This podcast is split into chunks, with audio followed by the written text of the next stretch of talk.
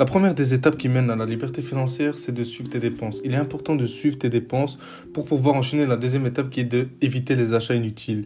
En effet, quand tu évites des achats inutiles, tu économises beaucoup plus d'argent. La troisième étape, c'est de s'éduquer, c'est de se former. Il faut toujours apprendre. Au début, la seule chose que nous avons à investir, c'est du temps. On n'a pas encore d'argent. Donc il faut continuer à se former, se former, se former. C'est le plus important. S'ensuit ensuite la quatrième étape qui est de créer des revenus passifs, que ce soit dans la bourse, que ce soit dans des intérêts composés, que ce soit des actions à dividendes, que ce soit dans les crypto-monnaies. Il faut créer des revenus passifs. La cinquième étape est d'investir sur ce que tu économises. Tout l'argent que tu as économisé, c'est important de le réinvestir. Il ne faut pas laisser de l'argent dormir en banque.